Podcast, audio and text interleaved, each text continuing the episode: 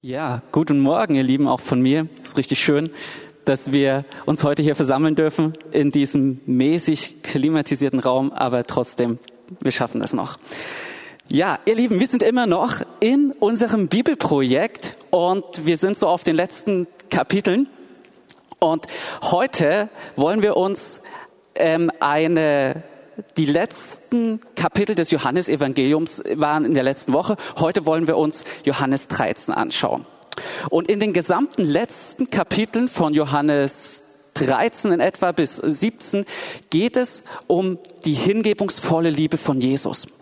Und genau das wird heute das Thema sein. Und als ich in der Predigtvorbereitung saß, habe ich parallel dazu Nachrichten, also auch Nachrichten geschaut, natürlich immer wieder in dieser Woche. Aber was mir ins Herz kam, war einfach der Gedanke, dass ich dachte, wie macht eine Predigt zum Thema der hingebungsvollen Liebe von Jesus Sinn in Anbetracht von dem, was wir jetzt gerade erleben? Ja, wir wollen ja hier sonntags nicht was predigen, was irgendwie weit weg ist von dem, was wir dann in der Woche brauchen.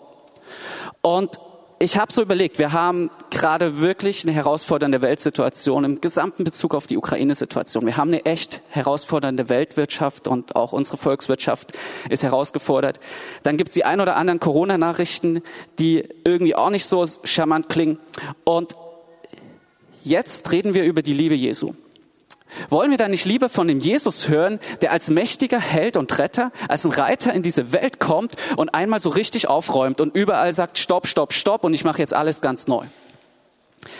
Und ich glaube, Genau so müssen sich die Jünger vor 2000 Jahren gefühlt haben. Ich glaube, wir können gerade richtig gut nachvollziehen, wie sich die Jüngerschar im Volk Israel vor 2000 Jahren geführt hat, gefühlt hat, als der Messias kam und er der Gott war, der sich in Liebe als liebender Gott offenbart hat, als der Gott, der Sehnsucht nach jedem einzelnen Herzen hat und der nicht ad hoc Israel von den Römern befreit hat, der nicht ad hoc alles Unrecht in Recht verwandelt hat, was wir als Recht sehen, sondern es ist der Gott, der sich damals wie heute nach einem sehnsüchtigen, er hat ein sehnsüchtiges Verlangen dass jeder von uns in seiner Liebe und Geborgenheit mit so einem Gefühl von, so kann es sein, so soll es bleiben, ruht einfach nur, weil er und wir in Verbindung miteinander sind.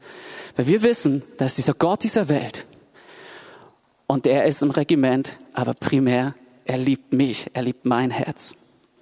Er ist der Gott, der unseren Herzen Ruhe geben will mitten im Sturm. Und wie tut er es? Indem er sich uns offenbart und in eine reale Beziehung mit uns tritt. Er ist der Gott, der von sich selbst sagt, ich bin die Liebe. Und er sagt, meine Liebe trefft jede Furcht aus. Und ich glaube, das tiefe Bewusstsein in unserem Herzen, dass der Schöpfer dieser Welt, der Gott, der alles gemacht hat, uns liebt, wird zwar nicht akut jedes Problem lösen, aber es wird total unsere Perspektive verändern, was ein Problem ist. Und es wird unsere Perspektive davon verändern, was uns Sicherheit, Ruhe und Geborgenheit gibt. Das macht uns glücklich und das gibt uns Frieden, bevor unsere Probleme alle gelöst sind, dass wir in einem Gott ruhen, der uns liebt, der ein Ziel mit uns hat und der sagt, du bist mir wichtig. Und ich glaube, genau aus diesem Grund dass dieses Thema der erfahrenen Liebe Gottes so grundlegend für uns als Gemeinde ist.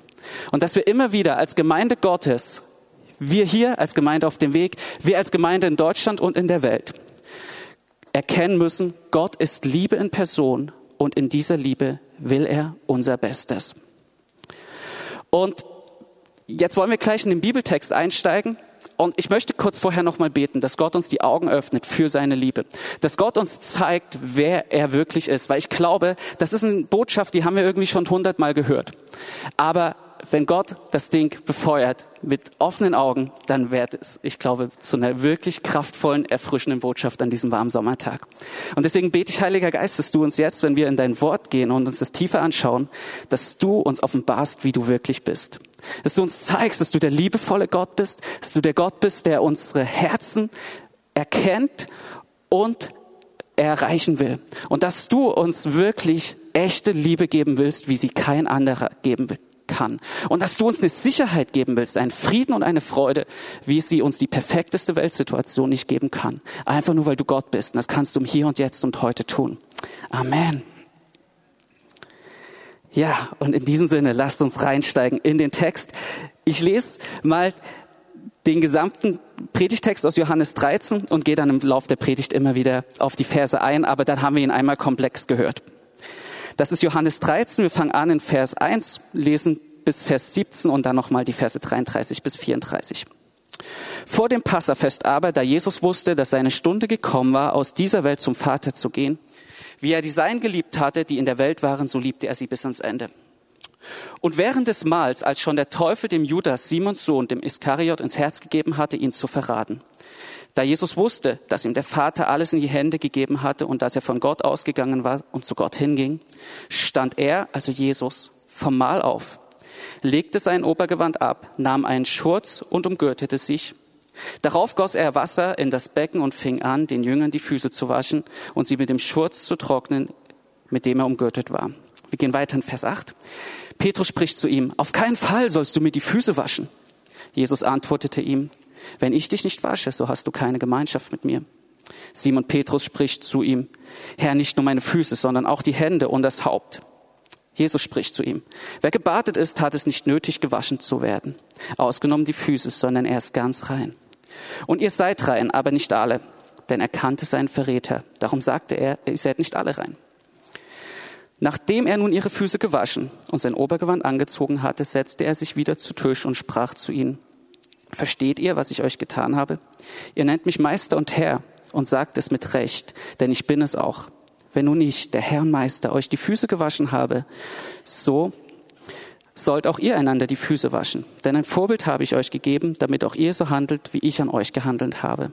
Wahrlich, wahrlich, ich sage euch, der Knecht ist nicht größer als sein Herr, noch der Gesandte größer als der, der ihn gesandt hat.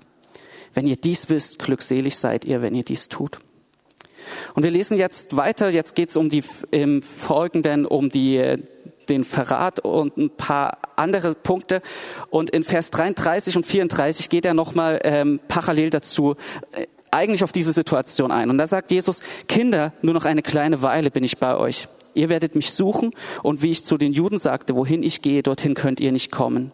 So sage ich jetzt auch zu euch. Ein neues Gebot gebe ich euch, dass ihr einander lieben sollt, damit wie ich euch geliebt habe, auch ihr einander liebt. Daran wird jedermann erkennen, dass ihr meine Jünger seid, wenn ihr Liebe untereinander habt.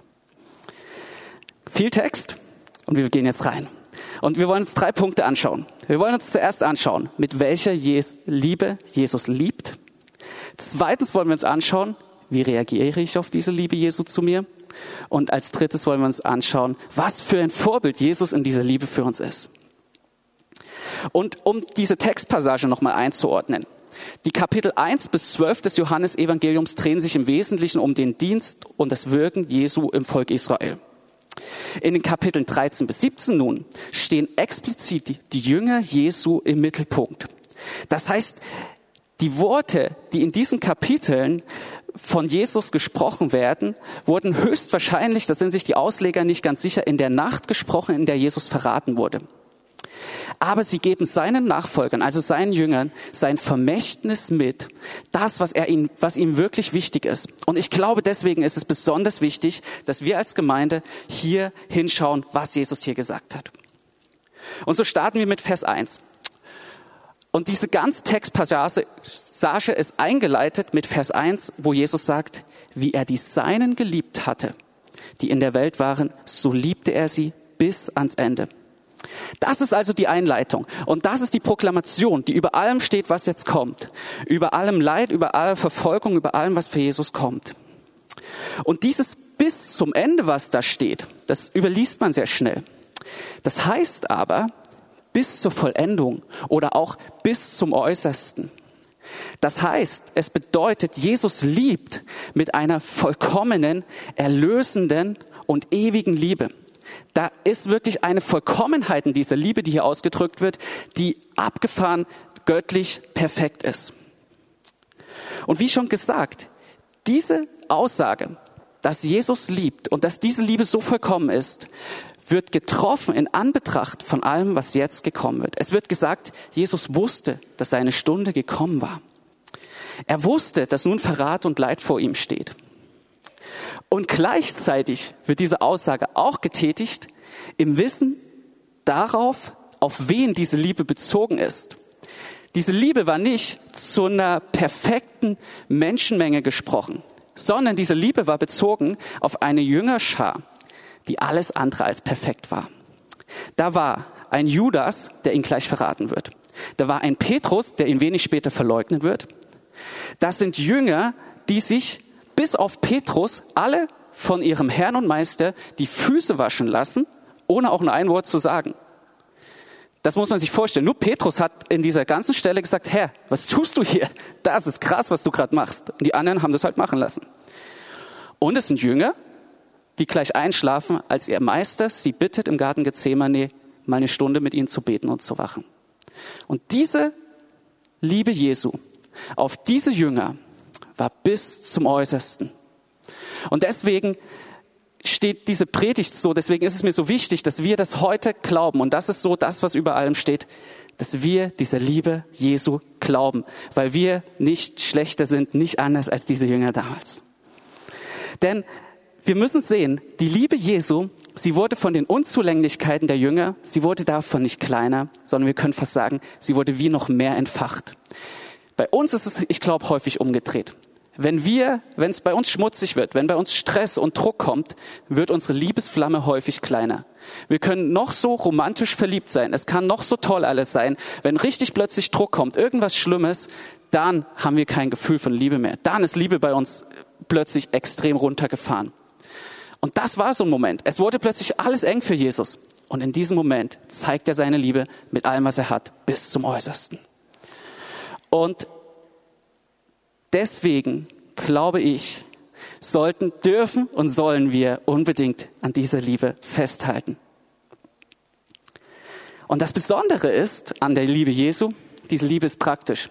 Er sagt nicht nur, dass er liebt, sondern er hat es gezeigt mit allem, was er zeigen konnte.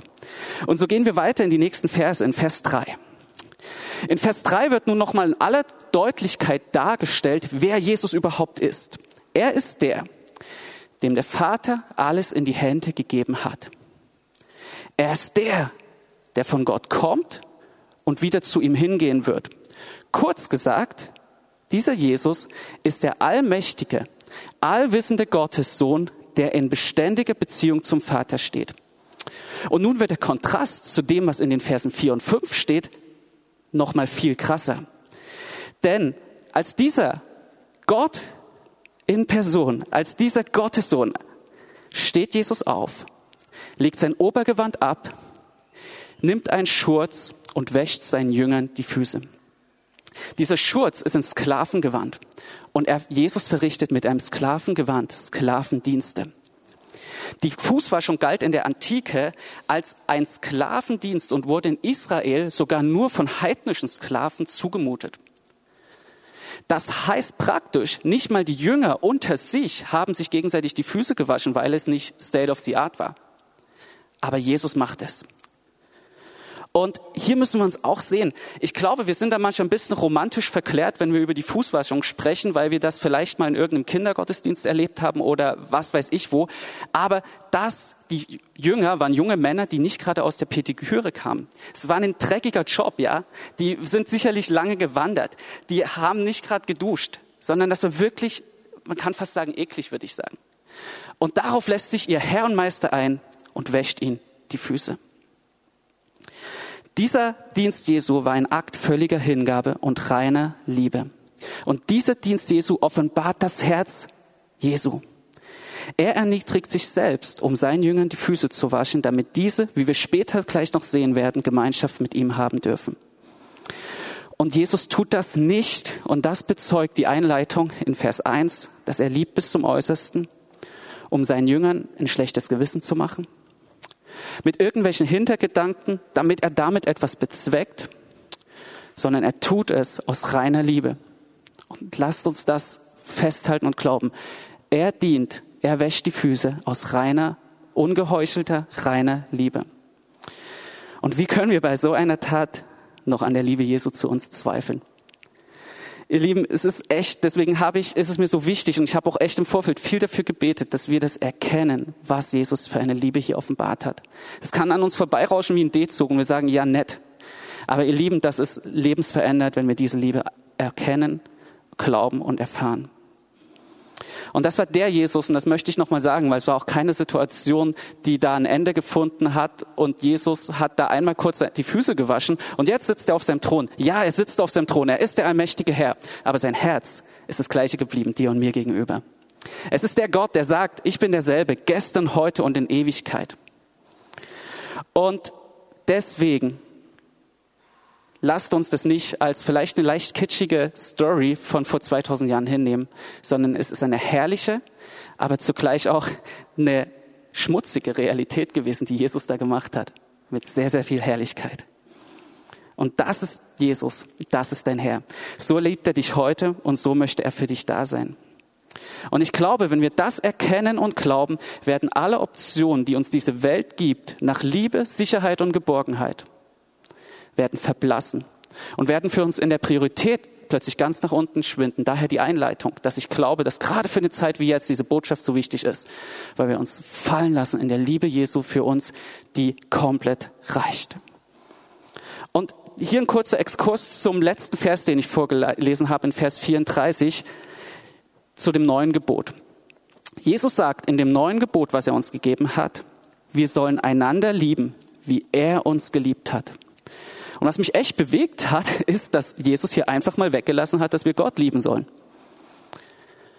Und ich glaube, das hat Jesus aus dem Grund getan, dass wenn wir diese Liebe von ihm aufnehmen, dann bedarf es nicht mehr, dass er darauf hinweist, dass wir ihn zurücklieben sollen. Wir werden ihn lieben und wir werden ihn sowas von lieben und wir werden ihn so sehr anbeten und werden ihn so hochheben, wenn wir uns seine Liebe erweisen lassen.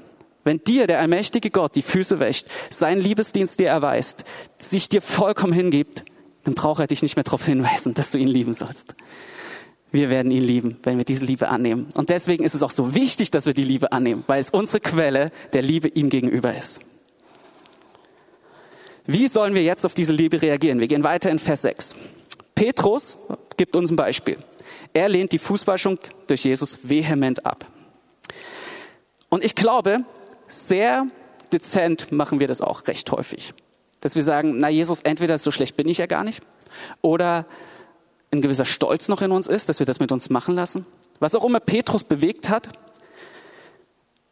er hat auf jeden Fall erkannt, das, was hier gerade passiert, verletzt die Ehre Jesu zutiefst und geht einfach gar nicht. Und dann sagt Jesus zu ihm in Vers 8, wenn ich dir die Füße nicht wasche, dann hast du keine Gemeinschaft mit mir. Was für ein Satz. Jesus sagt, wenn ich dir die Füße nicht wasche, wenn ich dir den Dreck nicht von den Füßen wasche, wenn ich dir nicht dienen darf, dann hast du keine Gemeinschaft mit mir. Das heißt, die Ablehnung der Fußwaschung des Dienstes von Jesu würde den gesamten Dienst und das gesamte Wirken von Jesus ablehnen. Und das zeigt den Charakter dieses Wirkens. Es war ein Liebesdienst des Gottes Sohnes an den Seinen. Und nur die Jünger welche sich diesen Dienst gefallen lassen, werden Anteil an der Herrlichkeit Jesu und an der Gemeinschaft mit Jesus bekommen. Und was bedeutet das nun ganz praktisch für uns, die Fußwaschung von Jesus? Ich glaube, das sind zwei ganz große Punkte, die ich heute betrachten will. Das ist eins, das, was ich gerade immer schon wieder gesagt habe. Wir brauchen den Liebesdienst Jesu an uns. Auch Jesus musste sich in seinem Dienst auf der Erde immer wieder vom Vater füllen lassen. Er hatte immer wieder Zeiten, wo der Vater ihm gedient hat, wo er alleine mit dem Vater war, um seinen Erdendienst und seinen Dienst auf der Erde durchführen zu können. Auch Jesus konnte nicht dienen, ohne sich vorher dienen zu lassen. Und wie viel mehr brauchen wir diese Gemeinschaft, diesen Dienst von Jesus an uns? Und Deswegen, wenn er dir sagt, wenn ich dich nicht wasche, hast du keine Gemeinschaft mit mir, heißt das, lass dir von Jesus dienen. Nimm seine Liebe an. Das ist nicht optional. Ganz praktisch bedeutet das, ich glaube deswegen, dass es für unser Glaubensleben existenziell wichtig ist, dass wir regelmäßig Zeit mit Gott haben, denn genau hier möchte Gott uns dienen. Ich habe es schon mal, ich glaube, in meiner letzten Predigt gesagt, die Zeit mit Gott braucht nicht Gott. Er liebt dich auch so. Er ist auch so für dich am Kreuz gestorben und hat dich erretten. Die Zeiten mit Gott, die sind für dich und mich, die brauchen wir. Und ich ermutige dich hier, suche Gott und du wirst ihn finden. Er sagt es, sucht und ihr werdet finden, klopft an und es wird euch aufgetan. Der Heilige Geist, er brennt darauf. Er ist der, der in uns lebt, ja? Und er brennt darauf, uns die Liebe Jesu zu offenbaren. Aber unser Gott ist kein Fast-Food-Gott von 2022. Und manchmal dauert es eben länger als eine Viertelstunde, bis wir einen Durchbruch haben. Das heißt, ich glaube, und so kenne ich es von mir auch, wir reagieren auf so eine Predigt, dass wir uns hinsetzen, uns eine Viertelstunde Zeit nehmen mit Gott und sagen, jetzt mach mal. Und dann passiert nichts. Und dann sagen wir, ich wusste ja. Und dann gehen wir wieder in unseren Alltag. Ich ermutige uns, dass wir uns Zeit nehmen. Gerade in der Zeit, wo Zeit so kostbar ist, dass wir uns Zeit nehmen, auf die Liebe Jesu zu reagieren, auf die Liebe Jesu zu warten. Ganz praktisch aus meinem Leben, lies das Wort Gottes oder höre das Wort Gottes. Es ist total cool, dass wir so viele neue Medien haben, wo wir uns einfach die Wahrheiten Gottes auch reinziehen können über YouTube, über Bibel-Apps, über die verschiedensten Möglichkeiten. Höre und lies das Wort Gottes. Es wird gut tun. Manchmal braucht es ein bisschen, bis unser Herzensboden aufgeht, aber es wird uns gut tun. Sprich mit Gott und nimm dir Zeit zuzuhören. Es ist so wichtig, dass wenn Gott redet, dass wir da noch zuhören. Und wenn du ein Bild hast, einen Eindruck, ein Wort, dass du es dann noch glaubst, was er sagt und nicht wegschiebst. Glaub, was Gott dir sagt. Und dann ganz praktisch, lies Bücher, höre Predigten oder Musik. Ich habe mir gerade häufiger, gerade in Bezug auf das Thema Liebe, Sachen vom IHOP in Kansas City genommen. Das ist keine Schleichwerbung, sondern einfach nur, weil es mir extrem gut tat. Und wenn die von der Liebe Gottes singen, die ständig sich im Gebetsraum befinden und mit Gott Gemeinschaft haben, dann hat das eine Tiefe, die ist genial. Und dann kommen Lieder raus wie, es ist gut und es ist richtig, dass du an meiner Liebe glaubst und dass du festhältst. Und ich ermutige dich, die coolen Möglichkeiten, die wir haben mit unseren heutigen Medien, diese zu nutzen, um dich mit der Wahrheit zu füllen, damit Wahrheit dein Leben beschenkt und du Jesus Christus erlebst, genau wie ich es gerade gesagt habe und schau in dem Ganzen einfach, was dein Herz öffnet, so dass der Same von Gottes Wort Frucht bringen kann. Ich kenne es manchmal, wenn ich sehr trocken bin, lese ich das Wort und denke, ah, dann, dann mache ich, nehme ich mir eine Zeit mit, mit meiner Gitarre und bete den Herrn an und merke so, oh, ich komme nicht durch. Und dann ist es manchmal das, dass ich mich dann ins Bett lege, mir Ohrstöpsel reinmache und einfach nur ein cooles Lied höre und merke, ah, Jesus, du bist da, das ist gut. Es braucht manchmal dieses Dranbleiben und dazu möchte ich uns einfach so ermutigen in diesem Punkt. Aber die Fußwaschung ist auch ein Symbol, nicht nur für den Liebesdienst, beziehungsweise in, in dem Sinne von alles fluffig, sondern es ist auch ein Symbol für die Reinigung. Und damit auch ein Hinweis total auf die Kreuzigung.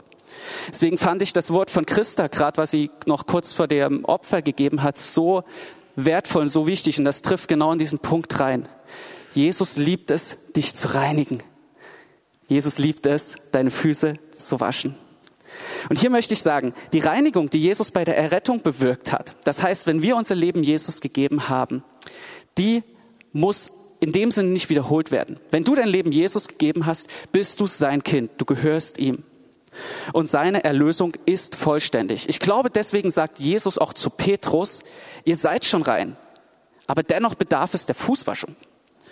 Und ich glaube, das ist aus dem Punkt, dass diese Fußwaschung Heiligung praktisch zeigt. Denn das ganze Neue Testament fordert uns als Jünger Jesu, die ihm gehören, auf, in Heiligung zu leben. Und häufig ist das bei uns mit drei roten Lampen von Vorsicht, jetzt wird's stressig bezeichnet. Heiligung, finde ich, hat immer nicht den Effekt in uns und suggeriert nicht von, wow, jetzt wird's cool, sondern, oh Mann, was muss ich tun? Und ich glaube, aber hier zeigt Jesus uns, was Heiligung bedeutet. Es geht nämlich nicht um unsere Willensanstrengung oder um religiöse Fähigkeiten, sondern es geht darum, dass ich immer wieder zu Jesus komme und ihm sage, ich brauche dich, ich schaffe es nicht alleine. Ich komme zu Jesus und lass mich von ihm reinigen und von allem, was in meinem Leben noch nicht so ist, wie es seinem Vorbild entspricht. Reinigung und Heiligung ist ein Liebesdienst Jesu an dir und du darfst dich ihm hingeben. Es ist kein Akt der Traurigkeit und Zerknirschung. Und hier möchte ich sagen, ja, es gibt den Moment der Traurigkeit, wenn ich schockiert bin über das, was in meinem Leben anders ist als so, wie Gott es haben möchte. Dieser Moment, der wird da sein und er ist gut. Der Punkt der Reinigung, der ist besser. Dem Frau, es braucht aber beide. Es braucht diesen Punkt des Offenbarwerts. Wow, Jesus, hier lebe ich ganz anders, als du dir das vorgestellt hast. Das ist ein Dienst des Heiligen Geistes und der ist wichtig. Aber dann dürfen wir nicht den Move haben und sagen, okay, Jesus, ich streng mich mehr an auf ein neues. Sondern hier geht es darum, dass wir sagen, Jesus, ich setze mich zu deinen Füßen, sage, ich nehme deine Liebe an. Nur du kannst mich reinigen. Du bist der Einzige. Und er ist der, der sagt, wenn ich dich nicht wasche, kannst du keine Gemeinschaft mit mir haben. Heiligung ist ein Liebesdienst Jesu an dir. Und Jesus wusste, dass wir das immer wieder nötig haben, so von ihm berührt und gereinigt und geheiligt zu werden. Es ist unser Vorrecht, es ist unser Privileg, es ist auch unsere Pflicht, immer wieder mit unseren Sünden, unserem täglichen Schmutz zu Jesus zu kommen. Er reinigt uns so, so gern. Ja, es ist wie ein Fußbad nach was wir uns heute nicht so vorstellen können, nach einer langen Winterwanderung. Ja, du bist in zwölf Stunden durch den Winterwald gewandert und hast, dir ist kalt und die Füße tun weh, es schmutzig und dann sagt Jesus, komm her, mein Kind. Zieh deine Schuhe aus, ich reinige deine Füße. Und das will Jesus mit uns täglich machen, nach all unseren täglichen harten Wanderungen durch diese Welt. Er will uns reinigen und wieder neu in diese enge, wohltuende Gemeinschaft mit ihm führen.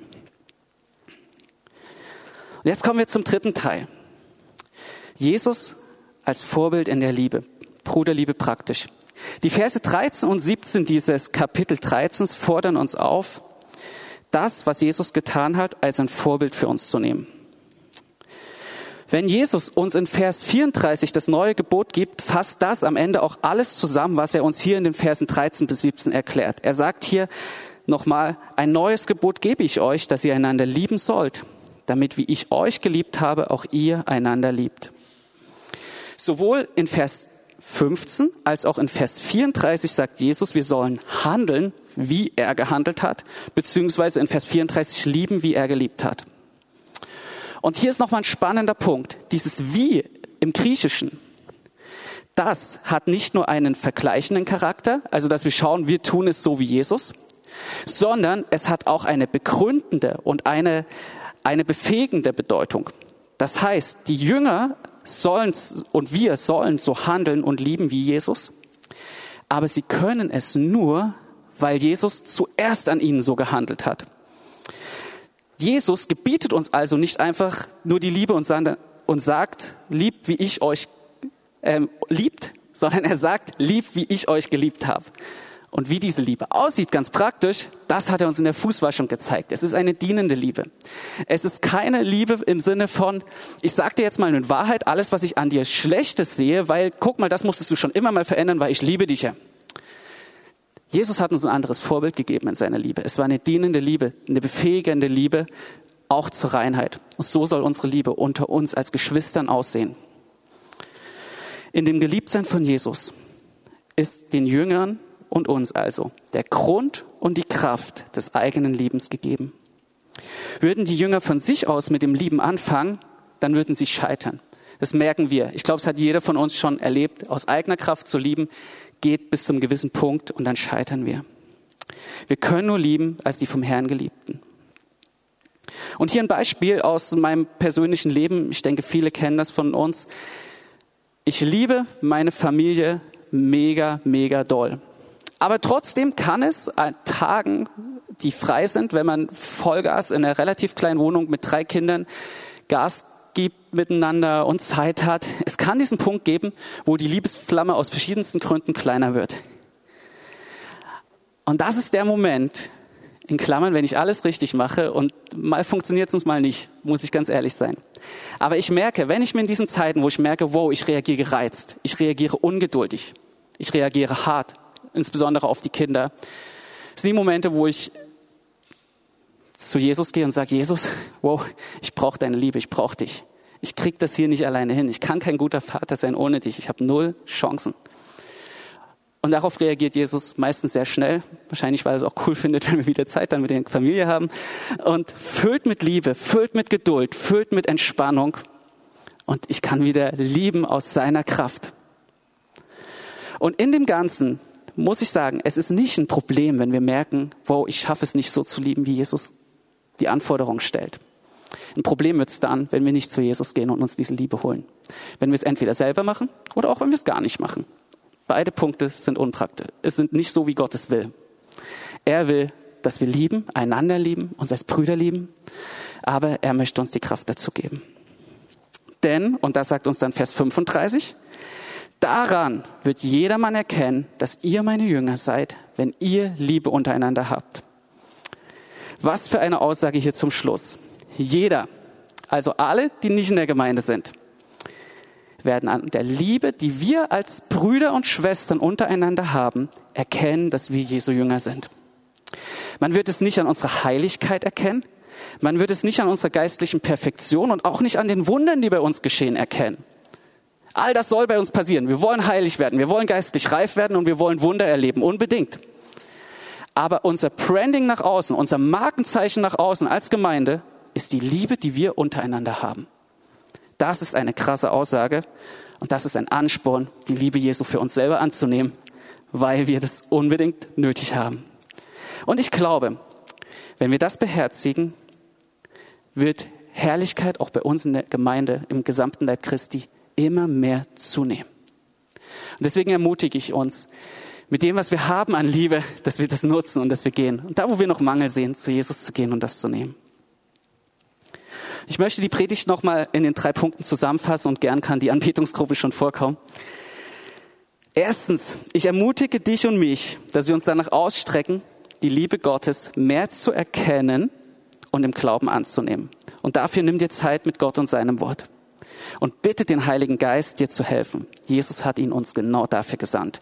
In Johannes 14, Vers 26, also ein paar Verse weiter von dem Versen, die wir uns gerade angeschaut haben, sagt Jesus, der Beistand aber, der Heilige Geist, den der Vater senden wird in meinem Namen, der wird euch alles lehren und euch an alles erinnern, was ich euch gesagt habe. Der Beistand, der Heilige Geist, er wird uns helfen. Er wird da sein. Erster Punkt. Zweiter Punkt, nimm das Opfer Jesu für dein Leben an. Das heißt, erachte es für Freude, wenn du von Jesus auf Sünde hingewiesen wirst, weil es so schön ist, rein zu werden. Und nimm dir Zeit dafür, dass er dir diese Liebesdienste erweisen kann. Wir brauchen es für Punkt drei, dass wir unsere Geschwister lieben, wie Jesus uns geliebt hat. Denn das ist das Gebot des Neuen Testaments, weil daran die Welt erkennen soll, dass wir seine Jünger sind. Das heißt, liebe deine Geschwister, aber nicht aus eigener Kraft, sondern nimm, was du von Jesus bekommen hast und er will es dir so gerne geben. Und ihr Lieben, lasst uns jetzt einfach noch einen kurzen Moment nehmen, wo wir einfach in einer ruhigen Phase mit der Band sind, wo wir einfach Jesus zu uns sprechen lassen. Vielleicht sagt er dir, guck mal, dieser Punkt in deinem Leben, der trennt dich noch von mir und ich möchte da so, so gern ran, damit du vollkommen frei bist und dich richtig gut fühlst dann lass es dir von ihm zeigen und dann nimm das. Und vielleicht kommst du dann auch, wenn wir den offiziellen Teil beenden, hier vorne werden Gebetshelfer stehen und, und bewegst das noch mit jemandem, wenn du möchtest. Vielleicht sagt Jesus auch, guck mal, du machst das immer, du, du siehst das Wort, aber du versuchst das immer aus eigener Kraft. Lass dir erstmal von mir dienen. Dann lass dir die Füße heute von ihm waschen und stell es dir vielleicht richtig vor. Und vielleicht kennst du Jesus noch gar nicht und sagst, wow, ich habe mir das ja immer ganz anders vorgestellt, ich habe noch nie von diesem Jesus gehört. Dann lade ich dich heute ein, dass du auch nach dem Gottesdienst zu den Gebetshelfern hier vorkommst und sie einfach bittest, mit dir zusammen einfach dein Leben an Jesus zu übergeben. Es ist der Tag, an dem du Jesus mehr oder neu kennenlernen sollst. Und wenn du im Stream bist, dann und Hilfe brauchst, weil du vielleicht keinen Gläubigen hast, der dir einfach zur beistehen kann, dann schreib uns eine E-Mail an das Gemeindebüro. Die Daten sind auf unserer Webseite oder in dem YouTube-Beschreibung drin oder schreib, ähm, ruf uns an. Wir sind gern für dich da und helfen dir gerne auf den nächsten Schritten. Ja, Jesus, so lade ich dich jetzt einfach nochmal ganz neu und ganz bewusst ein, dass du uns jetzt gerade wirklich hilfst. Du bist der Heilige Geist, der uns einfach überführt, der uns hilft, der uns erinnert. Und ich bete, dass du gerade jetzt zu uns sprichst, Heiliger Geist, als Gemeinde, zu jedem Einzelnen von uns. Genau das zeigst, was du uns zeigen möchtest, womit du uns heute dienen willst. Komm, Heiliger Geist, und führ uns in diese Wahrheit, führ uns in alle Wahrheit. Zeig uns die Liebe des Vaters ganz neu heute.